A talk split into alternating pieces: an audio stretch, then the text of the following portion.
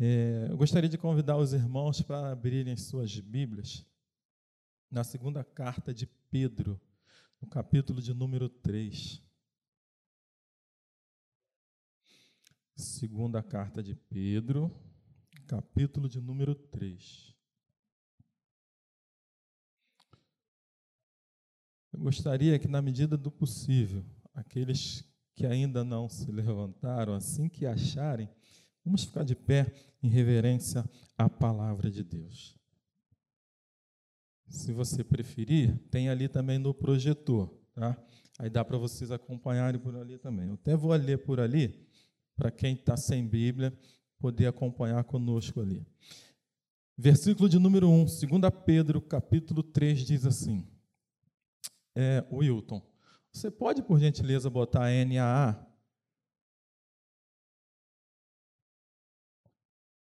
Essa aí, obrigado.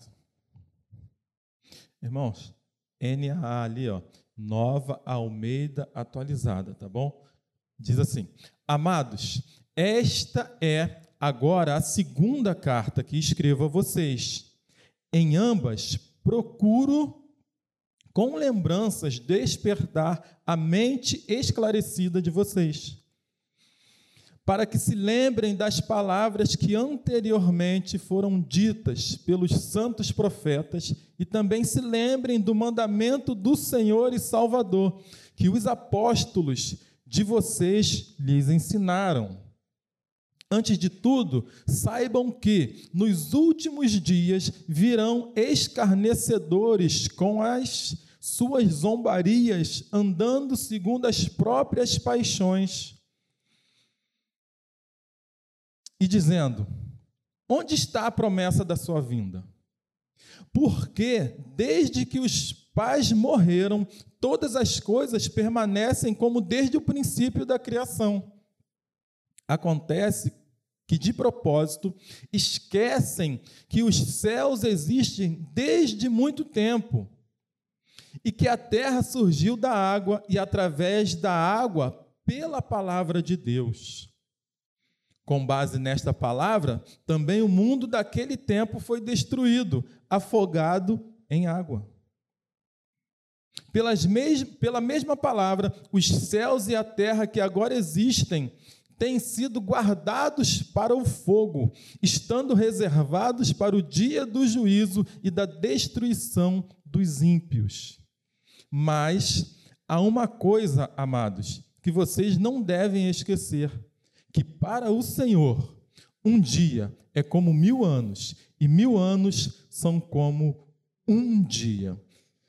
Só até aqui, irmãos. A igreja pode se sentar. É até costume, né? Quando a gente termina de ler o texto, já emenda na oração. Mas o pastor Paulo Paz já orou por nós. Então eu vou emendar naquilo que Deus colocou no nosso coração. Irmãos, essa terceira carta de Pedro, eu não sei se vocês, é, na leitura, puderam observar bem, perdão, a segunda carta de Pedro, é, no capítulo 3. Obrigado, seminarista Renato.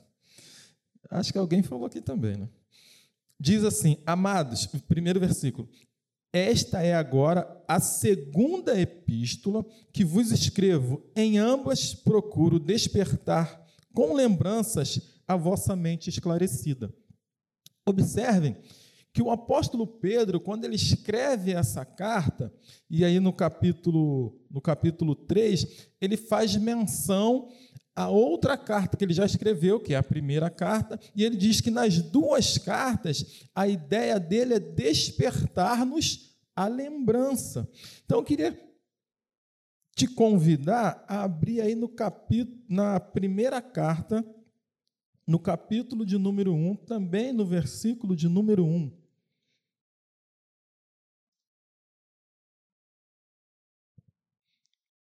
Primeira Pedro capítulo 1, versículo 1 e 2, diz assim: Pedro, apóstolo de Jesus, aos eleitos que são forasteiros da dispersão no Ponto, Galácia, Capadócia, Ásia, Bitínia, eleitos segundo a presciência de Deus Pai em santificação do Espírito, para a obediência e a aspersão do sangue de Jesus Cristo. Graça e paz vos sejam multiplicadas. Então, quando ele escreve essas duas cartas, ele está com foco, a princípio, nessa região da Ásia Menor, que hoje poderíamos dizer que é a Turquia. E aqueles irmãos que viviam naquela região, ele tem, Pedro tem uma preocupação de adverti-los quanto à chegada dos falsos profetas. E é sobre isso que nós iremos falar um pouquinho nesta noite. Irmãos, é, vocês que já estão na igreja há um, um certo período de tempo, vocês percebem o quanto que a Maranata ela preza pelo estudo da palavra. Igual ao apóstolo Pedro, a igreja evangélica, a igreja missionária evangélica Maranata, ela tem esse cuidado na leitura e na busca do conhecimento, como diz Oséias, sigamos e prossigamos em conhecer o Senhor. Nós, além da escola bíblica dominical que nós temos todos os domingos, de 9 às 10 da manhã, nós temos também o IBM, Instituto Bíblico Maranata. Não são nas 15 igrejas que tem, porém, São João de Meriti é uma igreja privilegiada que tem IBM aqui. Então, você que nunca fez um curso do IBM, que gostaria, faça um esforço, porque os dias não estão de brincadeira. Assim como no passado Pedro já advertia, no nosso tempo presente existe muitas pessoas, muitas pessoas que estão como membros dentro das igrejas e muitas lideranças que se nós não tivermos o um mínimo de conhecimento da palavra, nós seremos enganados. E Pedro ele estava muito preocupado com isso. No versículos, vamos voltar lá então para 2 Pedro capítulo 3, versículo 2, ele diz assim: Para que vos recordeis das palavras que anteriormente foram ditas pelos santos profetas, bem como do mandamento do Senhor e Salvador, ensinado pelos vossos apóstolos.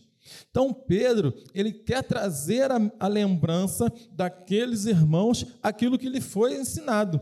E eu estava pensando é, no nosso período né, de infância, aqueles que foram, aqueles que iniciaram, né? O seminarista Renato já falou aqui algumas vezes que ele nasceu num berço evangélico. Ainda que em algum momento da sua, da sua idade ele saiu da presença do Senhor, mas as primeiras coisas, aquelas coisas que ficaram marcadas Pastor Paulo gosta de falar né, que ficaram coladas, né, pastor, no coração, aquilo ninguém rouba. Ninguém rouba. Então, é, e aí o que, que acontece? Ele sempre nutria um pensamento que um dia o Senhor iria mudar a história dele e iria resgatá-lo com mão forte. E uma das coisas que nós precisamos fazer é sempre estar em constante leitura da palavra, para que aquilo que entra, essas crianças aqui, irmãos, eles não têm noção do efeito que isso vai fazer daqui a alguns anos na vida deles. Nós, que somos os pais, os responsáveis, ao trazer para essas crianças para cá, nós estamos investindo. O pastor Carlos gostava de dizer, né, ele gosta de dizer que ofertar e dizimar é, investir num projeto que jamais dará errado e trazer as nossas crianças para a casa do Senhor, ensinar as crianças versículos bíblicos e que e que eu e você nós possamos orar para que esses versículos fiquem registrados, marcados no coração deles, como um disse aqui, para Deus não há impossível. Que, essa, que esses versículos que eles falam aqui, muitas vezes valem mais do que a nossa pregação aqui em cima. Porque às vezes você que está aí, talvez pode não, não prestar tanta atenção naquilo que nós falamos aqui, embora deveríamos. Mas às vezes, pelo, pelo um versículo que uma criança fala, aquilo bate como uma flecha no nosso coração. Talvez era aquilo que nós estávamos precisando ouvir. Né? Então, invista, continua trazendo as suas crianças para cá, é importante. E nós queremos, e o apóstolo aqui ele vai falar que ele quer fazer menção, recordar aquilo que os profetas diziam e aquilo que o próprio Senhor ensinou. Então, que eu e você não deixemos. É, o, o, não apenas o nosso primeiro amor, mas aquilo que nós aprendemos como base que o Senhor Jesus Cristo salva, cura, liberta, que o Senhor ele é Deus, Jesus ele é Deus e ele transforma, que nós não venhamos mudar, irmãos, o nosso pensamento que deve ser em Jesus por qualquer outro tipo de evangelho que possam lhe oferecer. Infelizmente, às vezes nós recebemos notícia né, de algumas pessoas que antigamente caminhavam conosco e hoje agora estão, por conta das novidades, acabaram se desviando do foco. E quando eu falo desviar do foco, desviou disso aqui, irmãos. O nosso foco precisa ser Jesus e nós alcançamos com primazia esse foco é nas coisas mais básicas, orando e lendo a palavra. João, no capítulo 8, ele vai dizer que conhecereis a verdade e a verdade vos libertará. E quem, quem se considera, ou quem, ele, quem mesmo disse que era a verdade? O próprio Senhor Jesus. Eu sou o caminho, a verdade e a vida. Então, qualquer Jesus diferente do que está escrito na Bíblia, desconfie. No versículo de número 3, ele diz assim: Tendo em conta, antes de tudo, que nos últimos dias virão escarnecedores com os seus escárnios, andando segundo as suas próprias paixões. Eu, eu me Ô Hilton, você pode pôr aqui para mim 2 Timóteo capítulo 4, versículo, nós vamos ler do versículo do 3 ao 5. Sempre quando eu falo ou quando eu penso sobre essa questão de nós procurarmos os nossos próprios desejos, eu me lembro dessa advertência que Paulo dá, essa orientação que Paulo dá ao seu filho na fé, Timóteo, quando ele diz assim: Pois virá um tempo em que não suportarão a sã doutrina. E às vezes, irmãos, ouvir a escola dominical, às vezes, deve dar comichão nos ouvidos, né? Ah, não, eu já sei tudo. Não, não vou lá, não. Mas que eu e você não tenhamos é, essa arrogância espiritual de achar que já sabe de tudo. Quando nós pensamos que sabemos de tudo, pode ter certeza, nós ainda não aprendemos nada. Então, chegará um tempo que, olha, não suportando a sã doutrina, pelo contrário, se rodearão de mestres segundo as suas próprias cobiças, como que sentindo coceira nos ouvidos. O autor de Hebreus vai dizer que nós somos tentados nas nossas próprias cobiças, irmãos. Então, que eu e você não sejamos como aqueles citados ali por Timóteo, Paulo escrevendo a Timóteo, que vão procurar aquilo que seus ouvidos são agradados, aquilo que agrada os ouvidos. Às vezes, né? Talvez você pode chegar aqui e receber de Deus uma palavra que te confronte uma palavra que te exorte, mas, mas saiba, toda palavra de confronto, exortação, creia que possivelmente não é o pastor que está querendo, é, como é que eu posso dizer? Está querendo puxar a sua orelha, não é o seminarista que está querendo puxar a sua orelha, não. Até porque o pastor, quando orou, ele disse bem aqui: nós somos apenas o canal. E antes de nós chegarmos aqui, a gente ora, a gente busca, e quando nós falamos alguma coisa que não é da nossa parte, pode ter certeza disso, vem do alto. Então, se você receber qualquer palavra que te deixe incomodado, saia daqui louvando a Deus, porque é isso mesmo, a palavra ela tem que nos confrontar, ela tem que nos incomodar. Nós não podemos sair da presença do Senhor ou então de um de um ministério, de uma casa no qual é pregado Bíblia. Se está sendo pregado a Bíblia, louve a Deus por isso, irmãos. Por isso que quando eu comecei eu falei, né, dessa desse cuidado que a Maranata tem em pregar a Bíblia. Tirou o versículo, né, mas tudo bem, não tem problema não. No versículo 4 ele diz assim: "Onde é que está a promessa da sua vinda?" Porque esses falsos líderes eles possivelmente vão nos confrontar dessa forma. Aonde é que está a promessa da sua vinda? Fazendo uma visita ontem, eu tive até a oportunidade de falar sobre isso. Eu não sei se tem alguém aqui com 80, 90 anos, quem sabe. Mas é possível que alguém fale assim: desde criança eu ouço dizer que Jesus está voltando. Ah, e até agora não aconteceu nada. Ah, e até agora não aconteceu nada. Mas se nós formos voltar um pouquinho no capítulo 2, eu vou fazer uma referência aqui, olha, capítulo 2, no versículo 4, diz assim: Ora,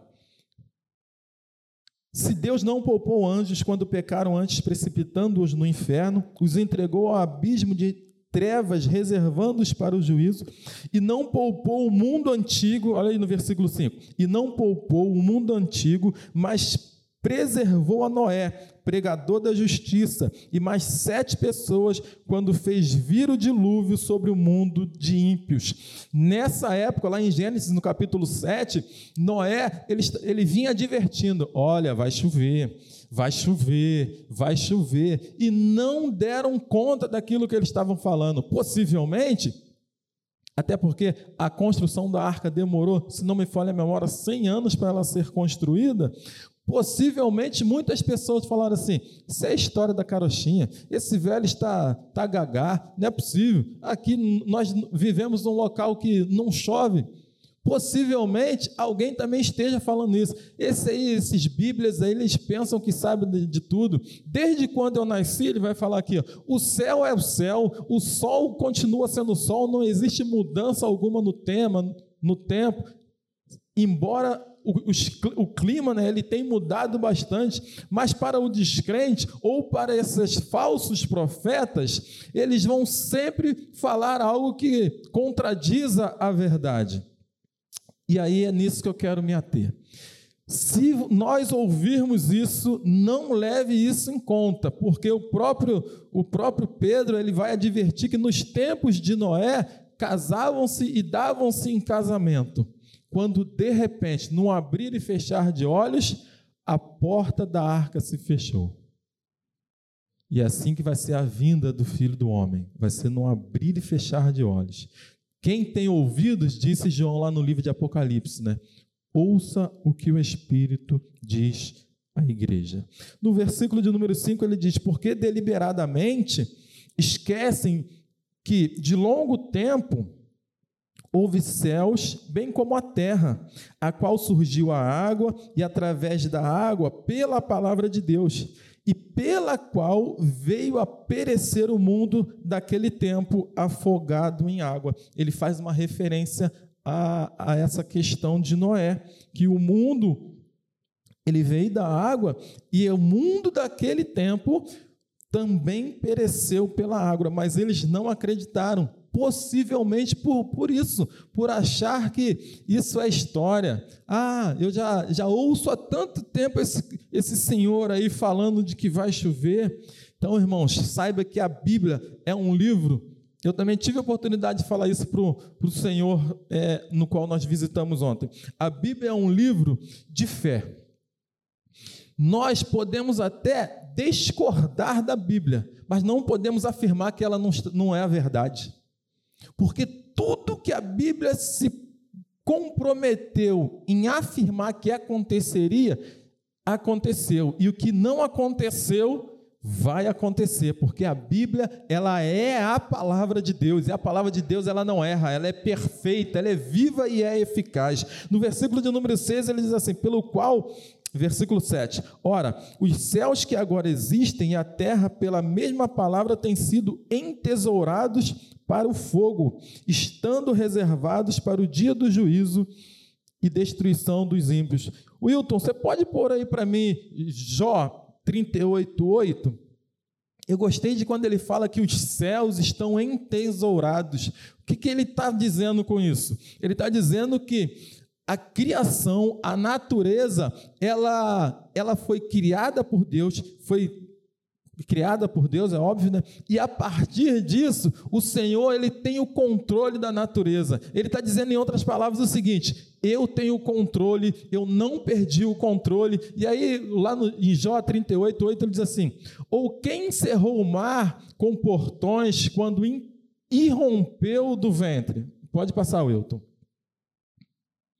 Quando eu lhes pus as nuvens por vestimenta e a escuridão por fraldas, quando eu lhe tracei limites e lhe pus ferrolhos e portas, e disse: Até aqui você pode chegar, mas desse ponto não passará. Aqui se quebrará o orgulho das suas ondas. Aí ele faz uma pergunta, né? O que, que ele está falando ali? Ele limitou o espaço da terra, limitou o espaço do mar, Certa vez, né, naquela tempestade, os discípulos, os apóstolos estavam no, num barco e vem uma grande tempestade, e aí vocês conhecem a história. Jesus aparece, dá uma ordem para a tempestade, a tempestade cala, obedece, o mar vira, é, fica brando, o vento para, e aí aqueles homens falam assim: quem é esse que até o mar e o vento lhe obedece. Esse é o nosso Deus, irmãos, Criador dos céus e da terra, e Ele está aqui. Ele tem os ouvidos atentos para tudo que nós falamos, para tudo que nós, para tudo que nós pedimos. E é bom sim exercitarmos, né? É, não apenas pedir, mas agradecer por estarmos vivos, termos saúde e o bom e outra coisa que é importante e bom para que nós possamos fixar na nossa mente no nosso coração. Nós estamos no caminho certo, irmãos. Irmãos, quantas religiões estão espalhadas por esse mundão, por esse universo afora, mas nós estamos no caminho certo, e o caminho certo é Jesus. Nós não estamos falando de religião, nós estamos falando de Jesus, Criador, Salvador dos céus e da terra, e Ele tem propósito em todas as coisas. Amém? Já estou caminhando para o encerramento que eu não quero passar.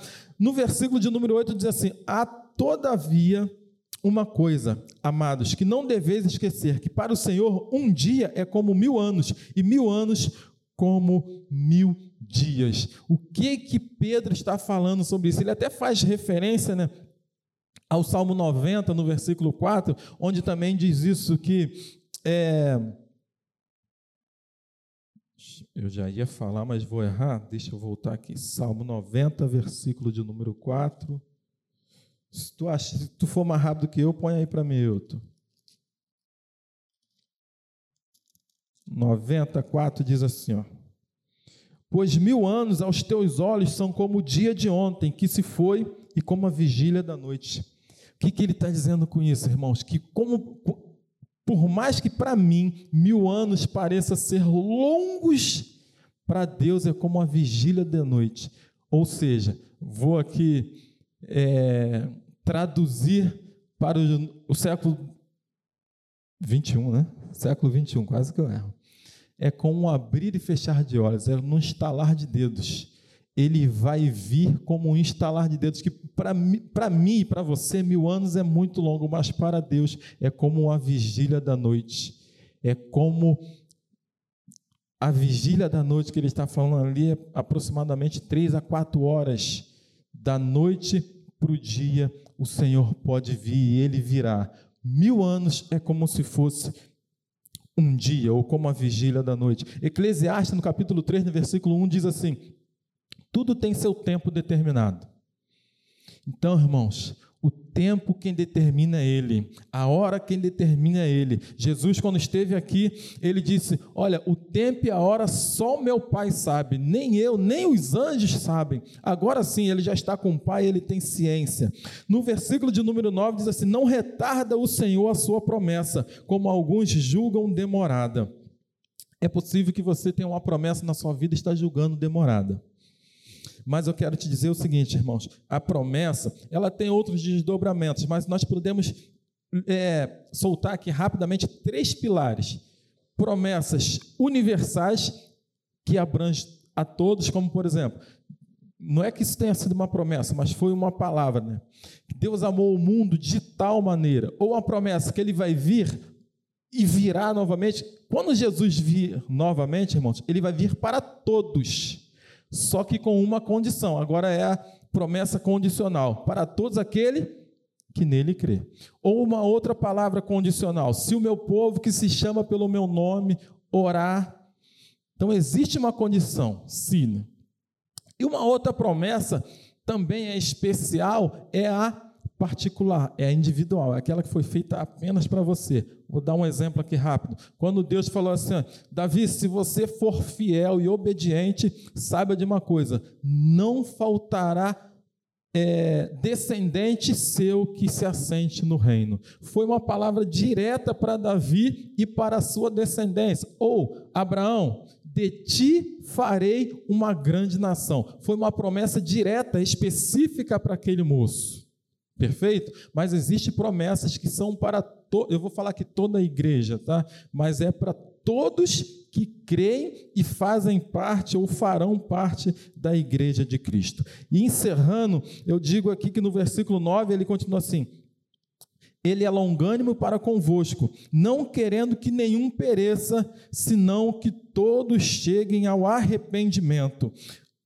Nós, quando estamos aqui nesse altar, irmãos, um dos nossos objetivos é o mesmo objetivo que tinha João Batista, que pregava o arrependimento. Nós precisamos nos arrepender todos os dias. Aqueles que já servem ao Senhor e principalmente aqueles que não servem ao Senhor.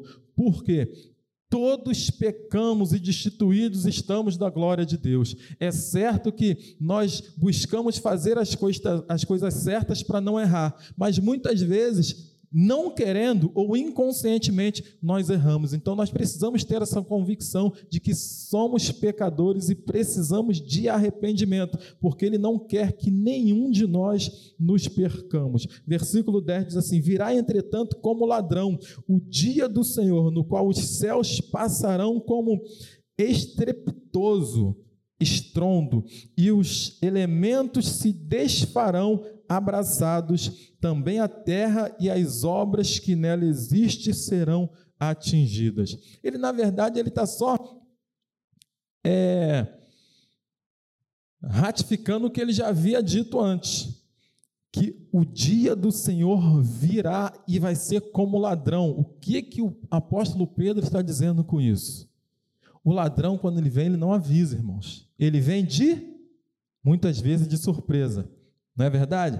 Aquele celularzinho maroto, né? andando no meio da rua, mexendo no celular, o ladrão vem e pega de surpresa. Assim será a vinda do filho de homem, quando do filho do homem, quando nós não percebemos, percebermos, ou quando estivermos distraídos, ele virá para buscar sua igreja. Aí não há mais tempo de se arrepender, porque, ó, ele já veio. No versículo de número 13. Nós, porém, segundo a sua promessa, esperamos novos céus e nova terra, nos quais habita a justiça. Quando esse filho do homem vier, ele vai nos levar para esse paraíso, para a nova Jerusalém. Lá não haverá mais dor, nem tristeza, nem choro. Haverá sim uma alegria. Wilton, Apocalipse 22 aí para 21 para mim, por favor. Haverá um Eu queria chamar o pessoal do louvor para nós ganharmos tempo. Nós não teremos mais choro, nem tristeza, nem pranto, irmãos. Nós viveremos a eternidade com Cristo, mas para nós alcançarmos essa eternidade com Cristo, nós primeiro precisamos cumprir algumas etapas aqui nesta terra. E para para mim e para você que já o, o, aceitamos e já confessamos Jesus como o único e suficiente Salvador, nós precisamos manter, não esquecer daquilo que nós aprendemos no passado, não esquecer aquilo que nós temos aprendido na escola bíblica dominical, não esquecermos daquilo que nós temos aprendido aqui com o pastor, com o seminarista, com, com todos aqueles que sobem aqui e da parte de Deus venham falar alguma coisa. Não podemos esquecer. Como eu também gosto de lembrar, traga sempre à sua memória aquilo que pode te dar esperança. Eu gostaria de convidar a igreja para ficar de pé. No versículo Apocalipse capítulo 21 diz assim: "E vi novo céu e nova terra, pois o primeiro céu e a primeira terra passaram e o mar já não existe." Passa aí, Wilton. Vi também a cidade santa, Nova Jerusalém, que descia do céu da parte de Deus. Vai? Preparada como uma noiva enfeitada para o seu noivo. Segue aí, Wilton. Então vi uma voz forte que vinha do trono e dizia: Eis o tabernáculo de Deus com os seres humanos. Deus habitará com eles e eles serão o seu povo. Eles serão povos de Deus e Deus mesmo estará com eles e será o Deus deles para toda a eternidade. Deus, ele tem um objetivo específico, que eu e você possamos entrar nos portais celestiais e morarmos com Ele para toda eternidade. Mas para isso, se você ainda nunca levantou a sua mão e confessou Jesus como único e suficiente Salvador, o primeiro passo precisa ser dado. Você precisa reconhecer a nossa condição falha de pecador e permitir que Ele entre no nosso coração, faça morada e a partir disso mude a nossa história com certeza, com Jesus é possível a história da nossa vida e da humanidade ser mudada. Assim, eu agradeço a Deus a oportunidade e quero finalizar com Apocalipse capítulo 3, no versículo de número 11. É, o anjo daquela igreja de Filadélfia, ele faz uma advertência para aquela igreja. Ele diz assim: Eis que venho sem demore Eis que venho sem demora. Conserve o que você tem, para que ninguém tome a sua coroa. O que é que você tem? O que é que você tem você precisa conservar? É fé? Conserva a sua fé, para que ninguém a roube e para que naquele grande dia, meu pastor Paulo Paz, por gentileza, você, eu e você possamos ouvir: Vinde, benditos de meu Pai. Assim eu agradeço a minha oportunidade, meus irmãos, em nome de Jesus. Amém. Graças a Deus.